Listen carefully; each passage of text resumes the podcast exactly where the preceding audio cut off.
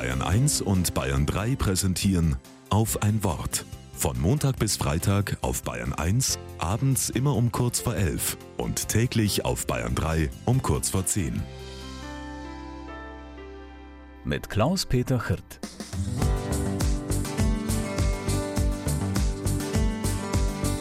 Manchmal gönne ich mir etwas. Nichts Teures, keine Schiffsreise, kein Essen im Fünf-Sterne-Restaurant, keinen Anzug von Armani, einfach etwas Schönes, das mir Freude bereitet. Vor kurzem kaufte ich mir eine Parole von Cordes, eine duftende Rose. Sie steht in einer Vase auf meinem Schreibtisch.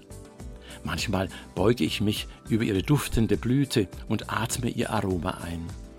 Ich sehe die vielen Rosenblätter, jedes Blatt in seiner Art, einzigartig.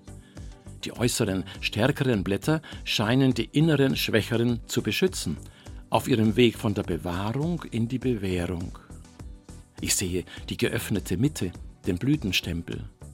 Von dieser Mitte beziehen die Blätter ihr Leben, ihren Duft.